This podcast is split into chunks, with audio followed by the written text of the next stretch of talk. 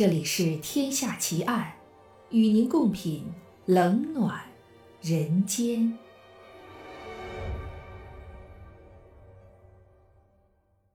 各位听友，大家好，欢迎收听《天下奇案》，我是暗夜无言。今天为您带来的案件是日本整容杀手奇案上集。一个残忍而狡猾的杀人凶手，被捕后竟然受到众多年轻女性的青睐，不仅组织应援活动对他进行公开支持，甚至还纷纷写信给他，表达自己的爱慕之情。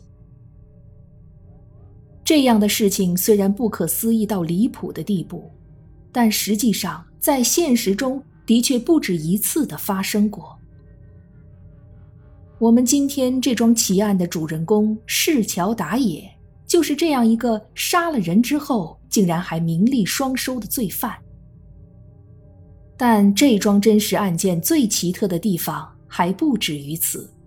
如果用一句话来概括，那就是现实永远比想象更令人惊讶。二零零七年三月二十日。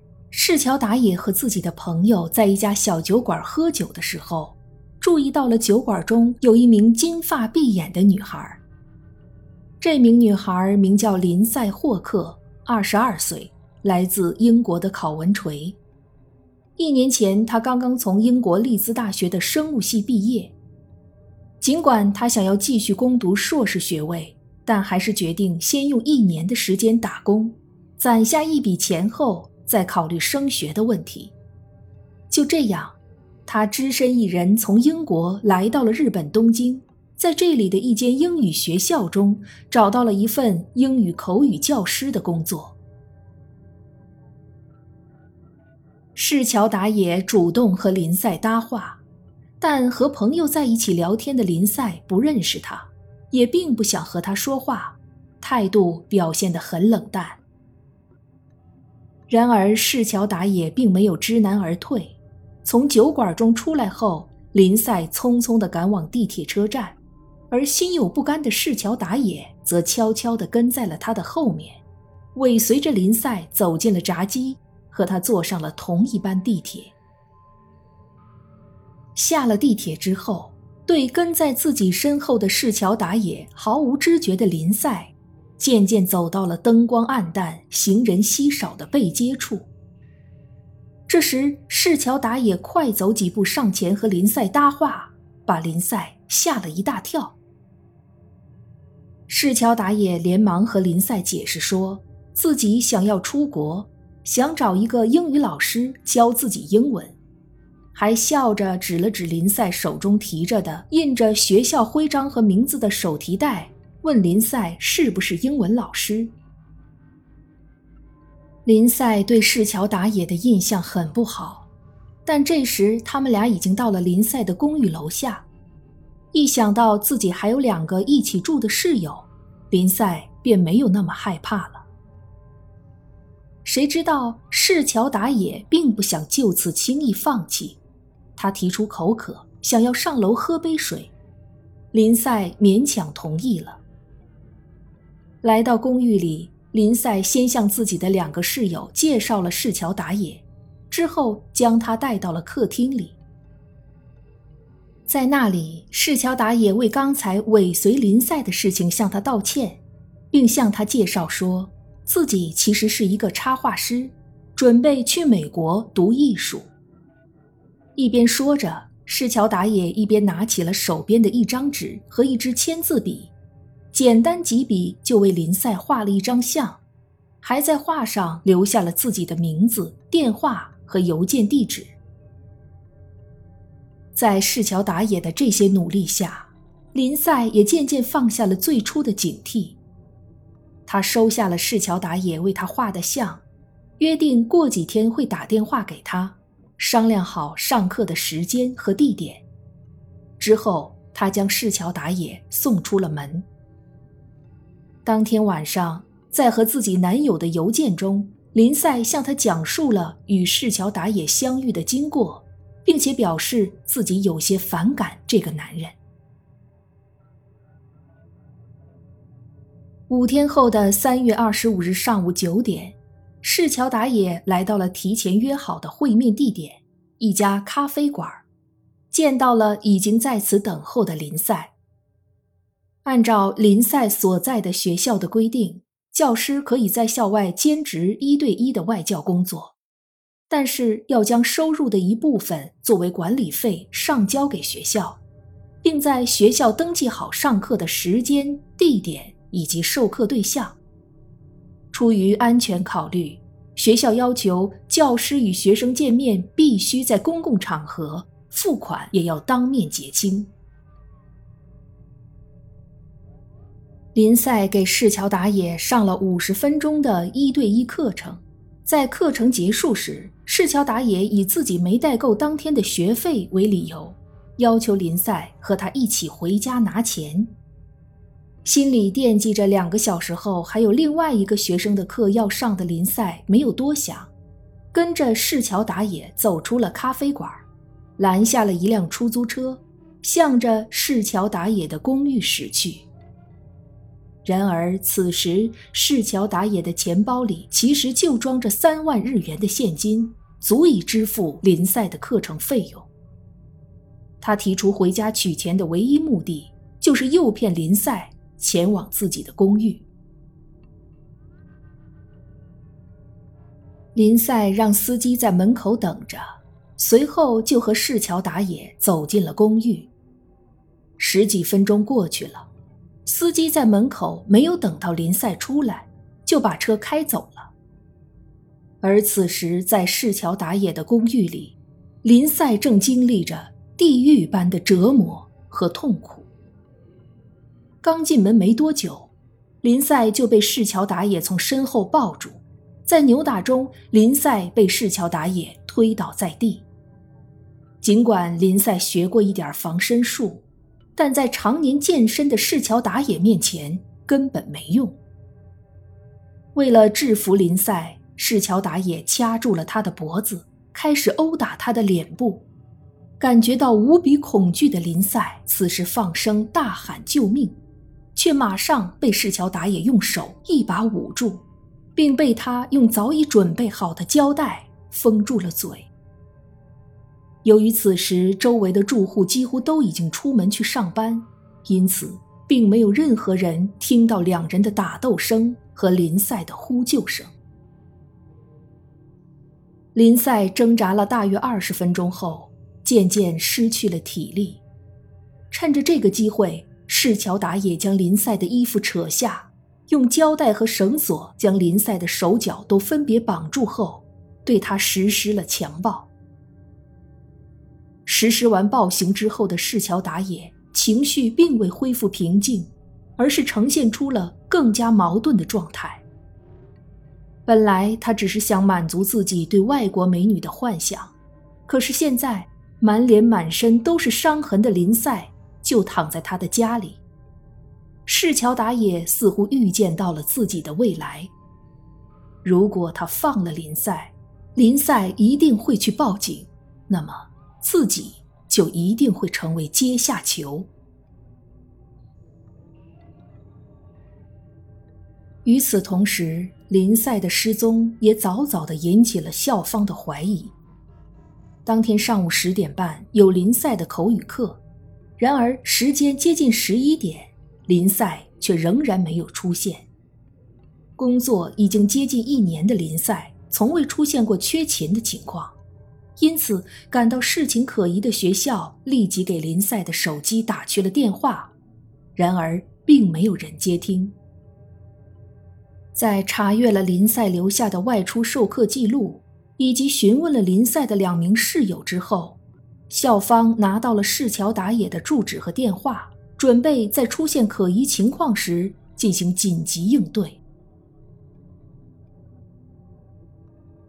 隔一天之后的三月二十七日下午四点，市桥打野的身影出现在了电梯的监视画面中。外出两个小时后，他回到了公寓楼下。开始从外面不断的往自己的家里运送园艺用品，其中包括红颗粒土五十六升、园艺土五十升、铲子一个、发酵促进剂两袋、除臭剂两袋和树苗一棵。在做完这些大约两个小时之后，市桥打野家的门铃响了起来。门外站着的是四名穿着制服的警察。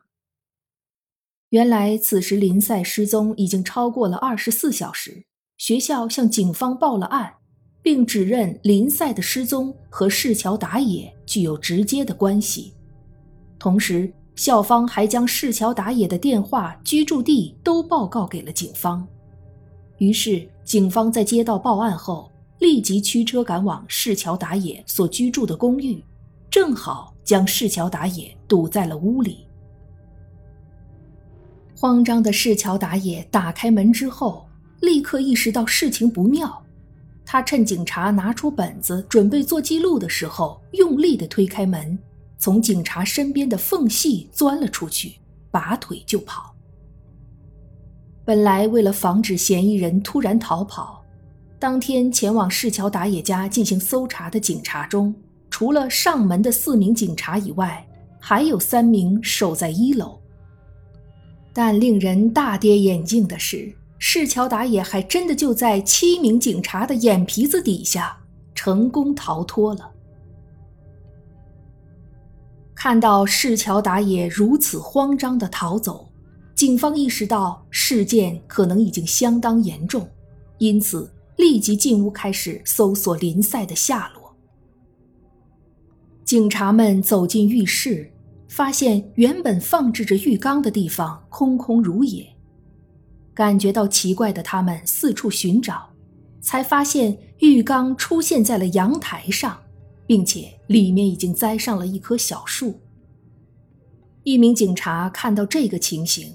便伸手按了按浴缸中的土，发现土质十分松软，这说明这些土是刚刚才放进浴缸的。他尝试着用手刨开表面的土层，却看到一截人腿从土下面露了出来，在青白色的月光下，显得格外恐怖。原来市桥打野已经将林赛杀死。他出门所购买的那些园艺用品，正是用来处理林赛的尸体的。他将林赛的尸体放进浴缸后，把浴缸推到了阳台上，之后将发酵促进剂、园艺土混合后倒在了浴缸中，栽上树苗，覆盖上红颗粒土。移除掉这些东西之后，警方在浴缸里发现了林赛赤裸的尸体。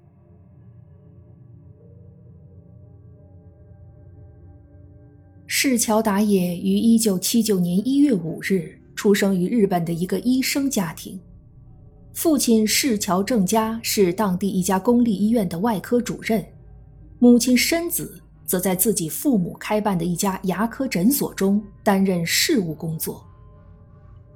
也许因为市桥家是医生世家的缘故，因此双亲从小便对市桥和他的姐姐贯彻了精英教育。希望他们长大后也可以成为一名医生。在市桥打野十六岁时，他的姐姐成功被医学院录取，这在无形中便给市桥打野增加了不少的心理压力。十八岁时，市桥达也参加大学入学考试失利，从此之后，他便开始了漫漫的复读道路。在复读了四年之后，家人终于认清了。他考不上医学院的事实，于是，在二十二岁时，市桥达也放弃了进入医学院的梦想，考上了千叶大学的园艺学院。二零零五年三月，市桥达也从千叶大学园艺系毕业后，并没有开始为工作就业做准备，而是成为了一名待业青年。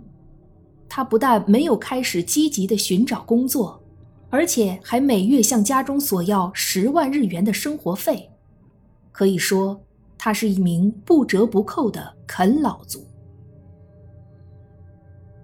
杀害了林赛的市桥打野，在警察的眼皮子底下从家里逃走，从此开始了长达三十一个月的逃亡生涯。他凭借着敏锐的直觉，知道在当天晚上一定是警方搜查密度的高峰，于是市桥打野干脆放弃了当晚逃亡到远方的念头，而是在河岸上找了个地方，静静地坐了一夜。第二天清晨，市桥打野从河岸的藏身处悄悄地走了出来，爬上河堤，在一处高架桥下，他发现了一辆没上锁的自行车。于是他便骑着这辆捡来的自行车，一直骑到了京成本线的江户川站。一路上，他有意识地避开了大部分红绿灯、学校、便利店、加油站等公共设施。因为他知道，在这些地方一般都设置有摄像头。在江户川站，打野将偷来的自行车放在了车站前的停车处后，便混进了早高峰上班的人群里，坐上了开往上野的列车。这也许就是市桥打野头脑的过人之处。他没有像大多数慌忙逃窜的罪犯一样，第一时间赶往人迹罕至的地区，而是有条不紊地利用着熙熙攘攘的人潮来掩盖自己的行踪。市桥打野来到了上野公园旁的东京大学医学部附属医院，从急诊室的器材间中，他拿到了一些外科手术器具和一件白大褂。之后，他便穿上白大褂，带着这些东西走进了这间医院一层的残疾人用洗手间，将门反锁上。接下来发生的事情令人难以想象。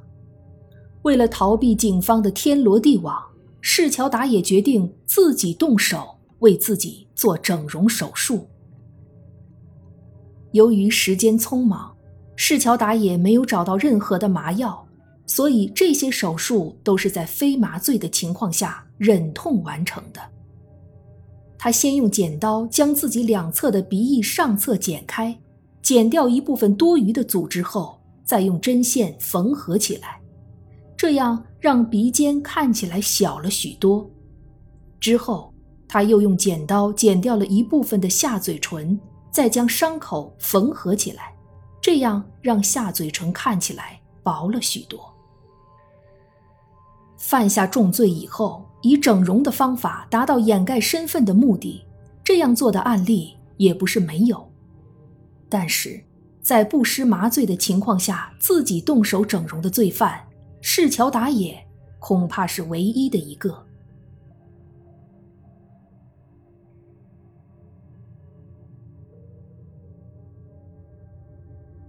这一集的节目到这儿就结束了。